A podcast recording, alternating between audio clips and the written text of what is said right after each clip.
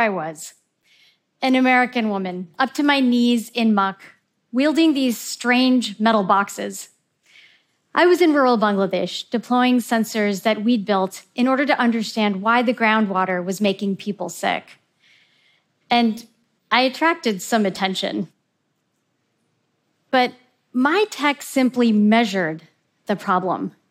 The local communities that I'd really come to connect with were expecting a solution. So I raised funds, hired engineers from the city in order to dig a deep well and bypass the arsenic and provide access to clean water. And we celebrated. But as I boarded the plane, I thought, what if it breaks?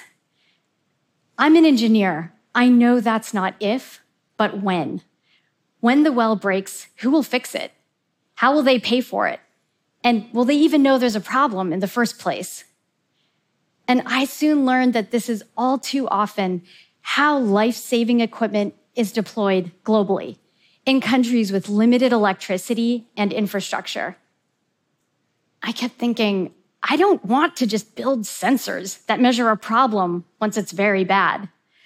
What if instead we brought together the tech built to measure together with the equipment built to solve? What could we unlock? Take vaccines. Vaccines won't work if they get too hot or, surprisingly, too cold. So, distributing vaccines requires refrigerators, big and small, to function reliably. Fridges can save lives, but all too often, like any kitchen appliance, they break. One study in South Asia found that over half of vaccine doses showed evidence of temperature damage by the time of the end of their journey. This means that the children that would have received those vaccines may not have actually been protected. Fridge failure is a big problem and it can happen anywhere. Here in California in 2015, Stanford Children's Health discovered a fridge that had been malfunctioning for up to eight months. Staff contacted 1,500 families about revaccinating those children. But what if you can't just get the families on the phone? What if they live a six hour walk away? What if that first shot is your only shot? The stakes are high, especially now with COVID vaccines. Now, in May 2021, in Tanzania, a failing fridge with our smart sensor prompted an immediate response from the regional immunization officer. And a technician was out to the site and fixed some faulty wiring, and all the vaccines at that site stayed safe. Real time sensor data made all the difference. We built a simple solution that continuously monitors the temperature and keeps that fridge in Tanzania connected. It sends an immediate text message automatically when the fridge fails. And importantly, the nurses and the technicians are ready and equipped to respond and fix the problem. My team and our partners have scaled this technology to over 15,000 sites across Asia and Africa, protecting the vaccine supply for one in 10 babies born on Earth each year.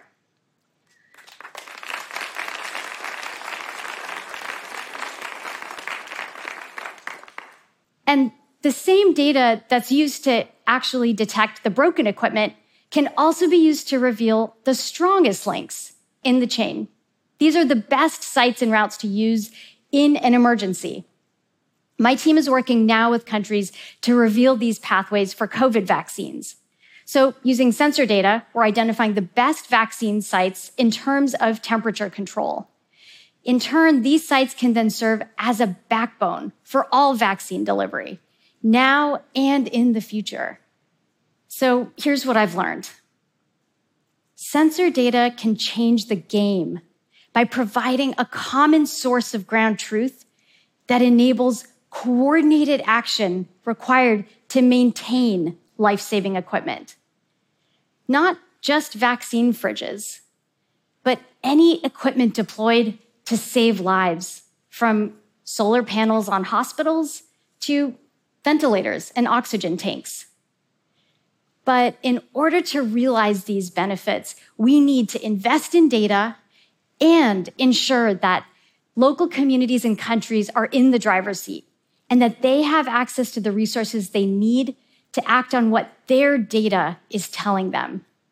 It's worth it. I know because I have seen how the same tech can be used to measure, solve big problems, and sustain those solutions, just as my friends in Bangladesh were right to expect all along.